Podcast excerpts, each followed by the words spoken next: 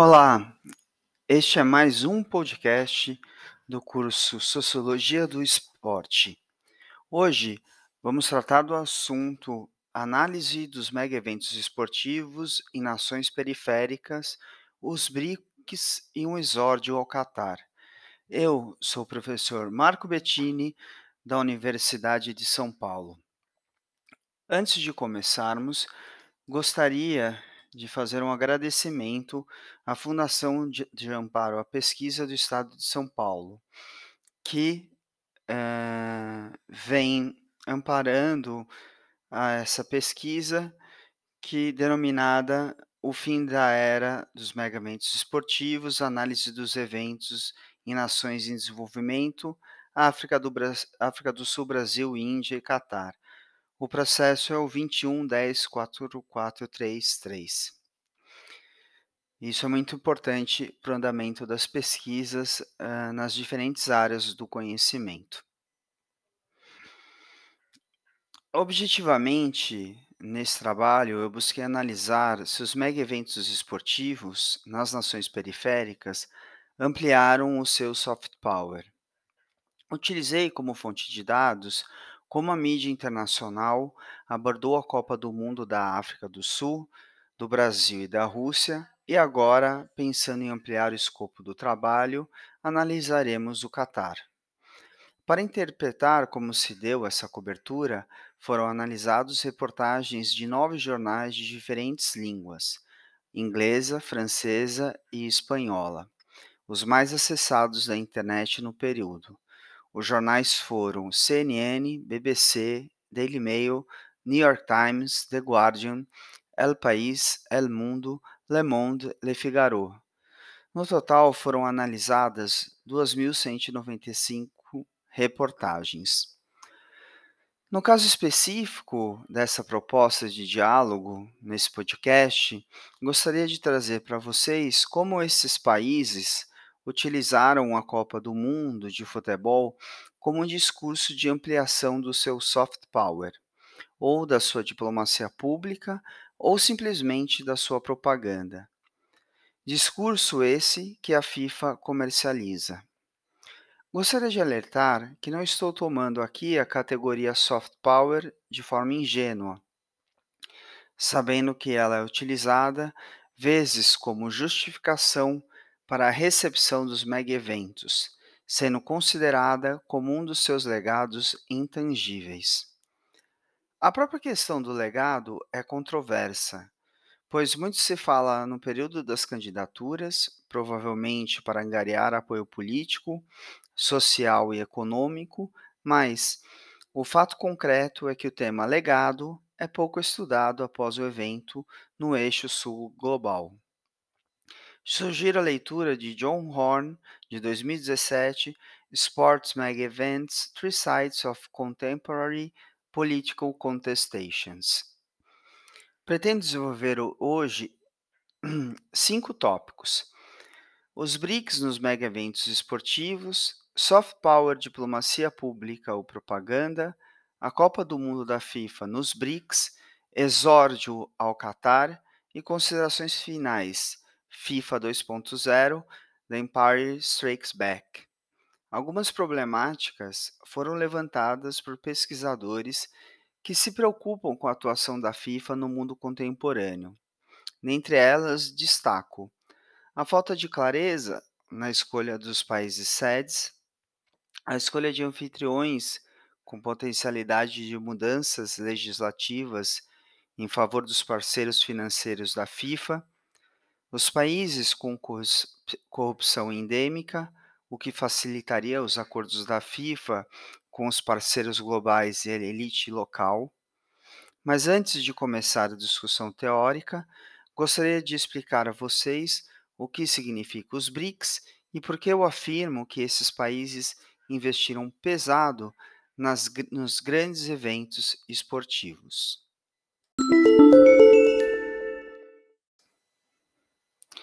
Seção 1 BRICS nos mega-eventos esportivos. BRICS é um acrônimo geopolítico que identifica novos atores globais. O uso desse acrônimo é parte de um mecanismo político-diplomático que se constitui em um momento de redesenho da governança global, em que se torna cada vez mais aguda a percepção do déficit de representatividade e, portanto, de legitimidade das estruturas globais. Os BRICS Brasil, Rússia, Índia, China e África do Sul, apesar das distâncias geográfica e cultural, têm em comum a compreensão da distribuição desigual de poder nas relações internacionais. Seu objetivo principal é reformar a ordem internacional.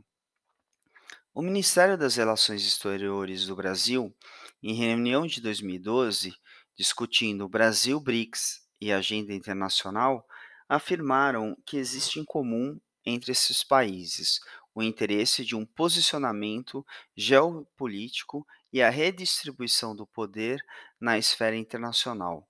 Acresce-se a isso os interesses de cada nação. Para a China, uma forma conveniente de se posicionar como líder mundial, exercer influência global e reduzir a dos Estados Unidos sem se expor ou correr riscos sozinha. Para a Rússia, um canal de diálogo com os Estados Unidos e um espaço para retomar sua força nas demandas globais.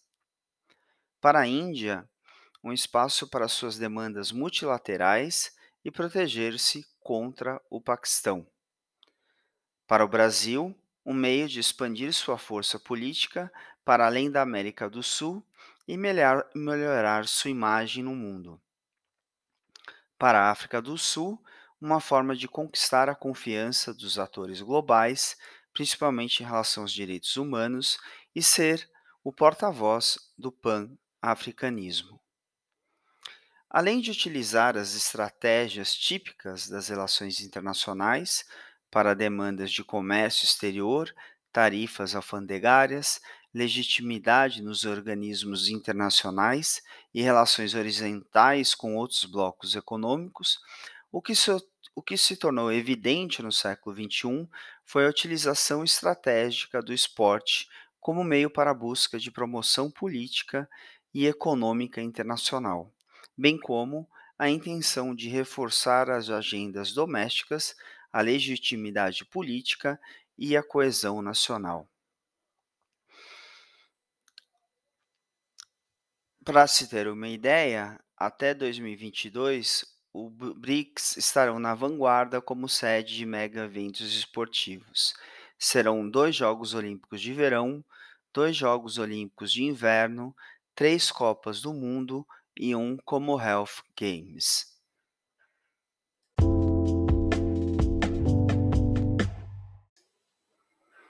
Seção 2: Soft Power, Diplomacia Pública ou propaganda.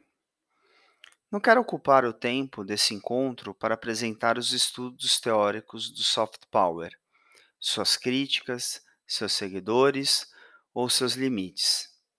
Posso afirmar que o uso feito de forma mecanicista em nações periféricas é um problema muito grave, pois esquece-se que sua utilização como ferramenta teórica foi criada para analisar potências econômicas ocidentais em uma conjuntura específica, pós-perestroika, glasnost, queda do Muro de Berlim e o fracasso do socialismo real na Europa Oriental e união das repúblicas socialistas soviéticas. A preocupação dos cientistas políticos era compreender o papel dos Estados Unidos da América do Norte neste novo cenário mundial e como ele poderia exercer outras formas de poder além das já utilizadas pelo Pentágono. Um ano após a queda do Muro de Berlim, Joseph Nye apresenta um livro sobre a mudança das formas do poder americano no mundo, ganhando vários adeptos e o tornando uma referência, celebridade no debate sobre as relações internacionais. Sua categoria parecia bem simples de entender. O poder é algo fluido, existe uma intangibilidade e há outras formas de um país exercer sua influência mundial sem utilizar embargos econômicos ou mísseis, como, por exemplo, os filmes, a tecnologia ou as alianças bilaterais de acordos de cooperação em áreas estratégicas, como a de energia. A teoria de Nye, que não se realizou na realidade concreta, era que com o fim da Guerra Fria, a coerção militar e econômica seria menos efetiva na busca por prestígio e influência internacional. Afirmo que não se realizou na realidade concreta devido à guerra ao terror. Desde esse período, vivemos em um estado de exceção permanente, com dados pessoa pessoais em vigília, governantes sendo grampeados pelo Pentágono, prisões secretas e guerras permanentes. Respondendo à questão colocada, soft power, diplomacia pública ou propaganda, parece-me que a categoria soft power mais se aproxima da propaganda, que utiliza estratégias de âmbito global, como os filmes, a série, na área do entretenimento, os broadcasts e jornais online para as notícias e os mega eventos esportivos para o esporte. A diplomacia pública está associada à promoção da imagem de um país no exterior, por meio de diplomatas e cônsules preocupados com a relação da política externa com a sociedade civil, em um esforço da democratização e transparência das políticas públicas transnacionais. Teria mais soft power aquela nação que consegue fazer prevalecer sua cultura às demais nações. Como a nação dominante está no coração e nas mentes das nações dominadas, ela poderia exercer seu poder por meio dos princípios de Nye.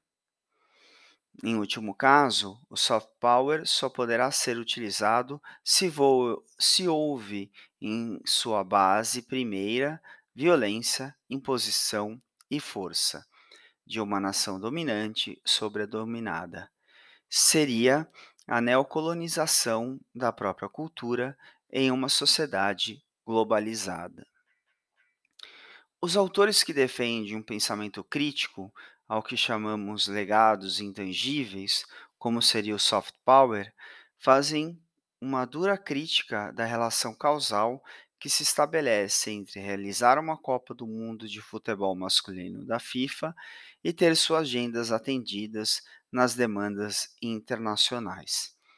Vide a intenção do Brasil em ter uma cadeira como membro permanente do Conselho de Segurança da ONU, mostrando que sediar esse evento envolve mudanças nos mais diversos aspectos do país, desde mobilidade urbana e habitação até políticos e jurídicos, o gasto de bilhões de dólares, o suposto lucro e uma audiência massiva não representam por si só o sucesso do evento, podendo resultar em enormes fracassos, como análises feitas em Pequim, Sochi, África do Sul, Brasil e Rio de Janeiro. A FIFA tornou-se um ator global nas relações internacionais que possuem uma estratégia agressiva, autoritária e fraudulenta, como modus operandi, nas escolhas e agendas para realizar o seu evento. E acredito que a prisão em 2014 dos dirigentes da FIFA em plena Copa do Mundo do Brasil foi um passo importante para descortinar a pose de boa senhora que essa entidade propagava.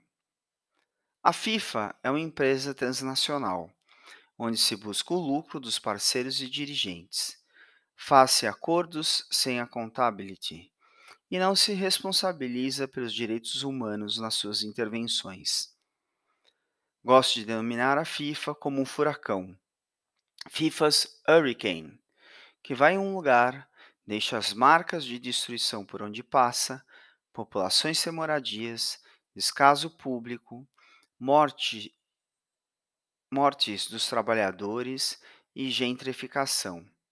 E, quando questionada, coloca a culpa no governo local, afirma que tudo estava em contrato e vamos para a próxima vítima, quer dizer, sede. Essas afirmações, que podem parecer em um primeiro momento ideológicas, sem fundo teórico, para aqueles que pensam assim, sugiro a leitura de texto de textos de reconhecimento internacional, para percebermos o quanto a FIFA e seus parceiros estão fazendo um desfavor ao futebol, como artigo de John Horn sobre a contestação política e os abusos na área de direitos humanos, Tim Hill, no seu texto que critica esta forma do futebol se apresentar no mundo contemporâneo, Alan Tomlinson discute a falta de governança e transparência na FIFA, Jean-Luc Chapelet discute a necessidade de regulação dos agentes esportivos internacionais, como o COI e FIFA, Emmanuel Bailey faz um paralelo com Nixon na sua denominação de um FIFA Gate, referência aos escândalos recentes de corrupção na FIFA. Esses são apenas exemplos na área acadêmica. Outras iniciativas de grupos da sociedade civil também atuam na intenção de conter a corrupção da FIFA e proteger o futebol enquanto patrimônio cultural. Esses grupos construíram articulações internacionais como Play the Game, Against Modern Football, Sport for the Peace e Articulação Nacional dos Comitês Populares da Copa do Mundo.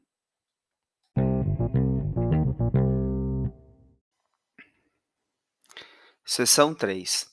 A Copa do Mundo da FIFA nos BRICS. África do Sul em 2010, Brasil em 14 e Rússia em 18 foram a sede dos últimos mundiais de futebol masculino. Cada nação queria utilizar para si a visibilidade do evento para fomentar as suas agendas nas três esferas: doméstico, regional e global. Podemos afirmar que os interesses estratégicos de organizar uma Copa do Mundo de futebol possuem uma esfera mnemônica no plano da cultura, lazer e turismo. Possui uma aura de recordações, principalmente para aqueles que têm como marcador de tempo as Copas do Mundo. Esta forma de pensar a relação entre o futebol, o Brasil e a Copa se transformou em 2013 quando tivemos as Jornadas de Junho no Brasil, um pouco antes de começar a Copa das Confederações. Um estudo importante para entender, inclusive, o rechaço da população à realização da Copa das Confederações e a Copa do Mundo da FIFA no Brasil, é o estudo de Ângela Alonso de 2017. O artigo publicado na CNN de Anthony Pereira aborda essas questões, como também os receios que pairaram na realização da Copa do Mundo de 2014. O receio era compartilhado por outros jornais estrangeiros, como CNN, BBC, Daily Mail, New York Times, The Guardian, Le Monde. Daily Mail, no dia 30 de junho de 2013, retrata o descontentamento dos brasileiros na final da Copa das, das Confederações. Abre aspas. Manifestantes contrários ao governo marcharam domingo perto do estádio do Maracanã, antes da final da Copa das Confederações, desabafando sua raiva sobre os bilhões de dólares que o governo brasileiro está gastando em grandes eventos esportivos ao invés de serviços públicos. Em editorial de 18 de junho de 2013, a BBC faz ampla cobertura dos protestos no Brasil com as agendas, entre elas, hashtag não vai ter Copa. Exceto que, durante a Copa do Mundo, pelas regras de mudanças legislativas impostas pela FIFA, particularmente a Lei Geral da Copa, houve maior controle nos protestos por meio da violência e controle prévio de grupos organizados e movimentos sociais. Uma série de medidas, como uma legislação antiterrorismo, colocou esses grupos na ilegalidade. No caso brasileiro, a Copa do Mundo de 2014, como propaganda do Brasil no exterior, soft power, mostrou uma democracia fragilizada, com políticos que violaram o pacto democrático e um avanço de uma agenda conservadora. Na África do Sul, a questão da superação do apartheid e a representação do pan-africanismo deram o tom dos discursos dos, dos discursos dos dirigentes sul-africanos. Nas reportagens dos veículos internacionais, eram estas as demandas da África do Sul. A Copa do Mundo da África. Por exemplo, o The Guardian, em 13 de junho de 2010, em reportagem de David Smith, aponta os problemas da África e a pouca atenção da mídia em diversas guerras civis ocorrendo no continente. Abre aspas. Enquanto a febre do futebol toma conta da nação, o terror e a fome na África não são registrados. Pouca atenção aos novos ataques contra os agricultores no Zimbábue pode ser explicado, explicada pelo fascínio pela primeira Copa do Mundo da África. Os ataques receberam pouca atenção nos meios de comunicação internacionais, onde todos os olhos estavam voltados para o vizinho do Zimbábue ao sul, na contagem regressiva para a primeira Copa do Mundo de futebol da África. Tal é o fascínio intenso com a competição na África do Sul, que não possuem agenda para outras notícias. Como no Brasil, a África do Sul teve que reformar suas leis para adaptação aos encargos da FIFA, com, tribunais que foram especialmente estabelecidos para lidar com situações envolvendo os interesses da FIFA.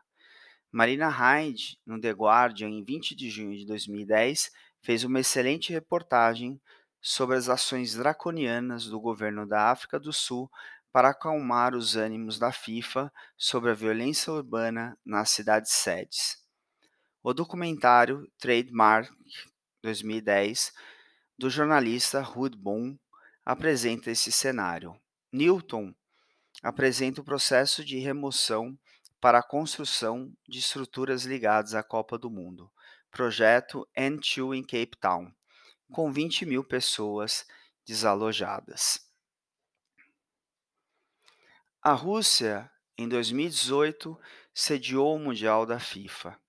Diferente dos eventos anteriores, já havia se consolidado desde 2013, com os protestos no Brasil, um jornalismo mais preocupado com as ações da FIFA. Outro ponto que merece destaque foi a prisão de dirigentes de, do alto escalão da FIFA em 2014 e 2015, fazendo uma varredura na entidade.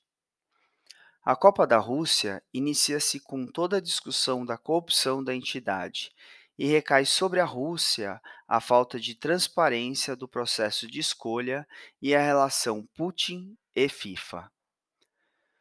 Os jornalistas e a academia do Ocidente iniciaram uma grande cobertura sobre o FIFA Gate.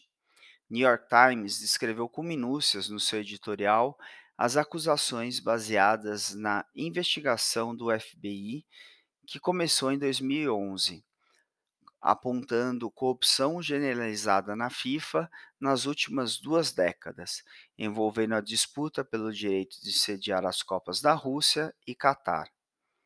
Em 2015, a alta cúpula da FIFA foi presa em Zurique, abrindo ao mundo o maior escândalo no mundo do futebol. A Rússia, que tem muita dificuldade de impor a sua agenda no Ocidente, teve que lidar com a sociedade civil internacional pedindo transparência e governança na FIFA e seus parceiros, algo que a própria Rússia não possui.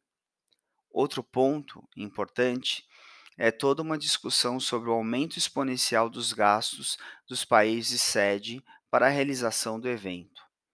Houve uma, um aumento enorme dos gastos com os BRICS e uma desproporcionalidade com o Catar.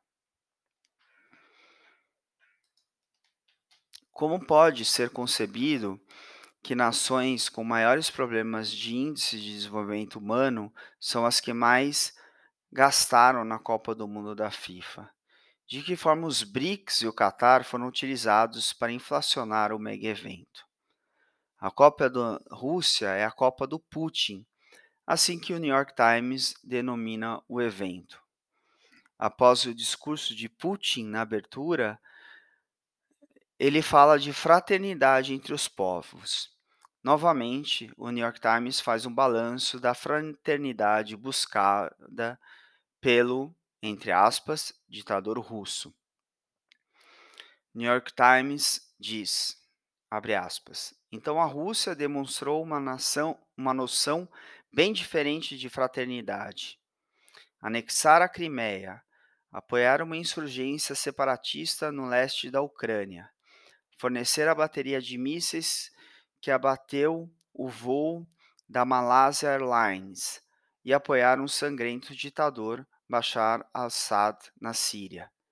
Vários críticos do Kremlin no exterior morreram ou adoeceram em circunstâncias misteriosas, enquanto dezenas de ativistas em casa foram presos ou suas organizações foram fechadas. A Rússia transformou a propaganda gay em mídia social e legal. Jornais estrangeiros estabeleceram um diálogo bem diferente durante a Copa do Mundo da Rússia, seja pela força de Putin no cenário mundial, ou seja pelo controle interno das questões domésticas. Mas não há dúvida que houve uma blindagem por parte do governo das notícias vinculadas no período da Copa. Diferentemente do Brasil e da África do Sul, que as mídias internacionais trataram dos problemas de distribuição de renda, violência urbana, gastos públicos, transparência, violência policial, corrupção, gentrificação. Na Copa do Mundo da Rússia, esses mesmos jornais discutiram sua política bélica e expansionista.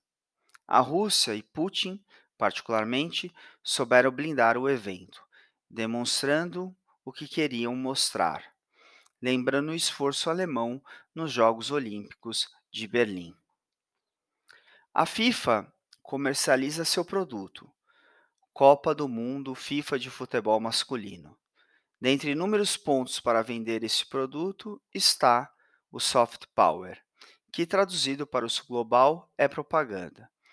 Durante um longo tempo, o país hospedeiro do FIFA's Hurricane estará na mira da mídia mundial e poderá celebrar seus acordos comerciais em uma conjuntura neoliberal.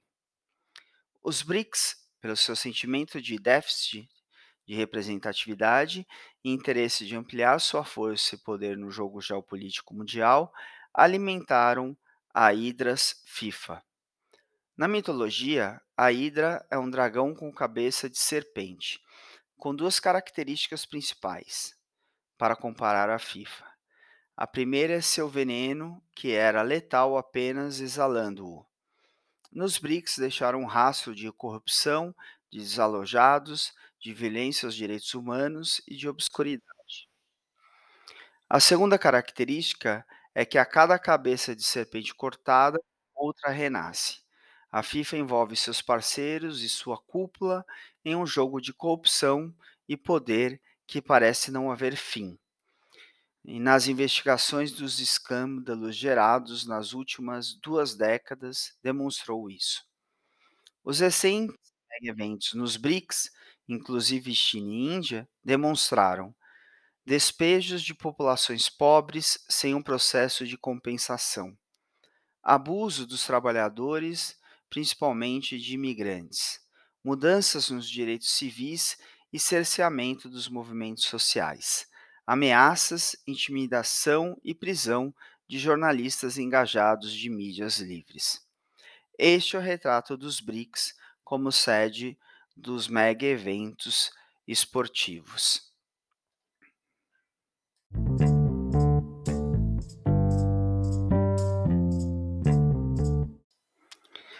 Seção 4. Exórdio ao Catar. Vida no Catar. A partir do documento do Banco Mundial para visitas de negócios ao Catar de 2020. 85% dos trabalhadores são estrangeiros.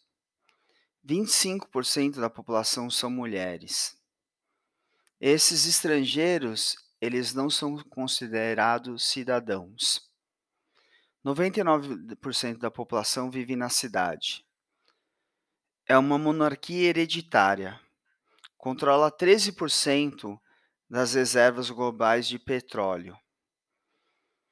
E o PIB per capita é de 50 mil dólares. E a sociedade proíbe relações uh, com pessoas do mesmo sexo, são ilegais. O álcool é restrito em lugares públicos.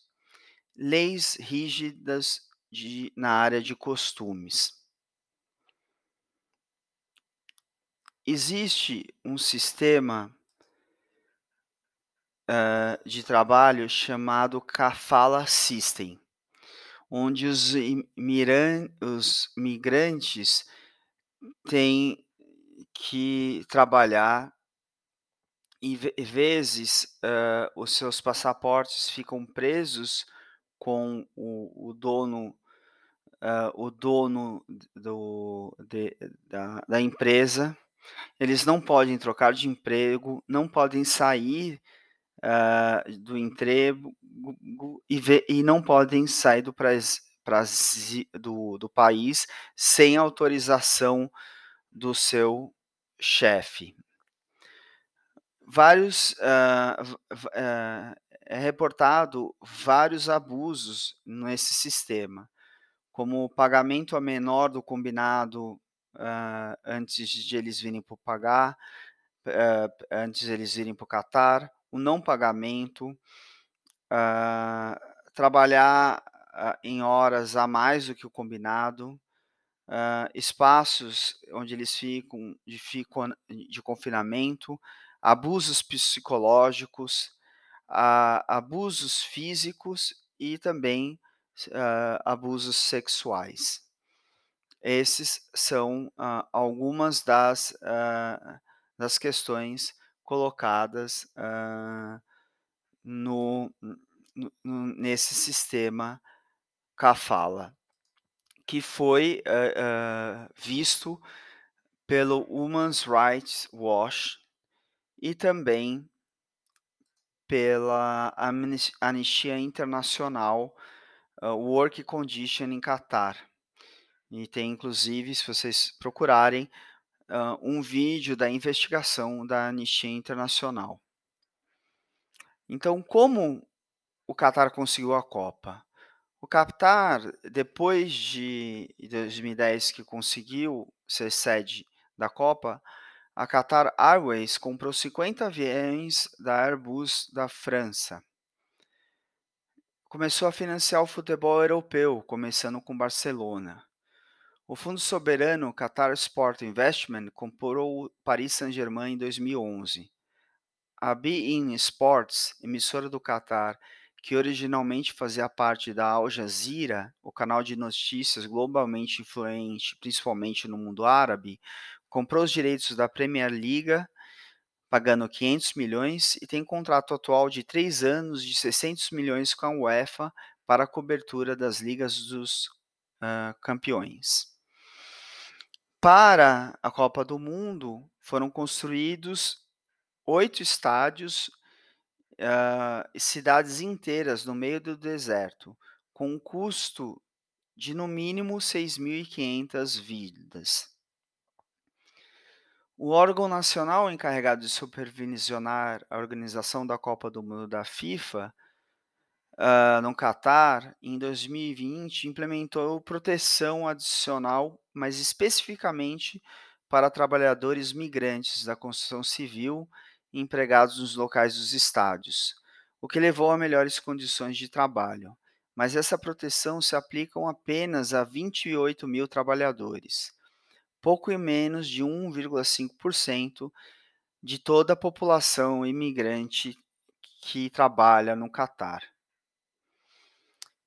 Em 2021, uma investigação do The Guardian descobriu desses 6.500 trabalhadores que morreram desde 2010, que eram de Bangladesh, Índia, Nepal, Paquistão, Sri Lanka. Todas essas mortes eram em construções ligadas à Copa. O Qatar também investiu na naturalização algo muito raramente oferecido a estrangeiros em outras profissões, para atletas olímpicos e jogadores de futebol. Metade da seleção qatari, do Catar é uh, nascida no próprio Catar. Os homens do Catar também podem passar a nacionalidade, podem passar a nacionalidade para seus filhos e esposas estrangeiras, enquanto as, as mulheres não podem fazer isso. Esse é o exórdio sobre o Catar.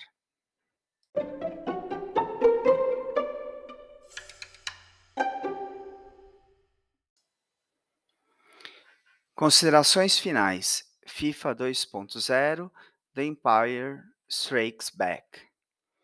Em outubro de 2016, a FIFA anunciou um pacote de reforma histórico que inaugurou uma nova era de governança global do futebol, conhecida como FIFA 2.0. Apesar de décadas de lucratividade para seu evento mais visível, a liderança da FIFA estava sob intenso escrutínio após os escândalos de corrupção e suborno sobre os processos de seleção do evento. Ao selecionar a candidatura United 2026, a FIFA aparentemente foi além do expansionismo de mercado e das estratégias de redesenvolvimento urbano, buscando, em vez disso, grandes conglomerados globais como o NAFTA, demonstrando o que falei no início, que é o fim de uma era do uso e abuso de nações periféricas nos mega eventos esportivos. Agora serão conglomerados econômicos. O propósito do evento como principal agente destinado a explorar os valores materiais e simbólicos da unidade global, como paz e a diplomacia internacional, como meio de acumulação de capital, mercanização neoliberal e intensificação e consolidação do império global do futebol da FIFA, será feita por outras formas. Atualmente, há pouco discurso acadêmico sobre a resposta da FIFA a essas crises e o impacto que a transição para a FIFA 2.0 pode ter na organização, no jogo de futebol e nas relações transnacionais. Particularmente, o escândalo da FIFA e o clamor sobre suas práticas comerciais têm colocado em questão a prática criação de um lugar para a criação de um trade gerando um debate significativo sobre o papel da FIFA e de outras organizações esportivas internacionais na produção de espetáculos esportivos globais. O meu próximo estudo será conceituar a resposta da FIFA às crises, especificamente sua decisão de reestruturar seus objetivos organizacionais e modelo de negócio sob o rótulo FIFA 2.0.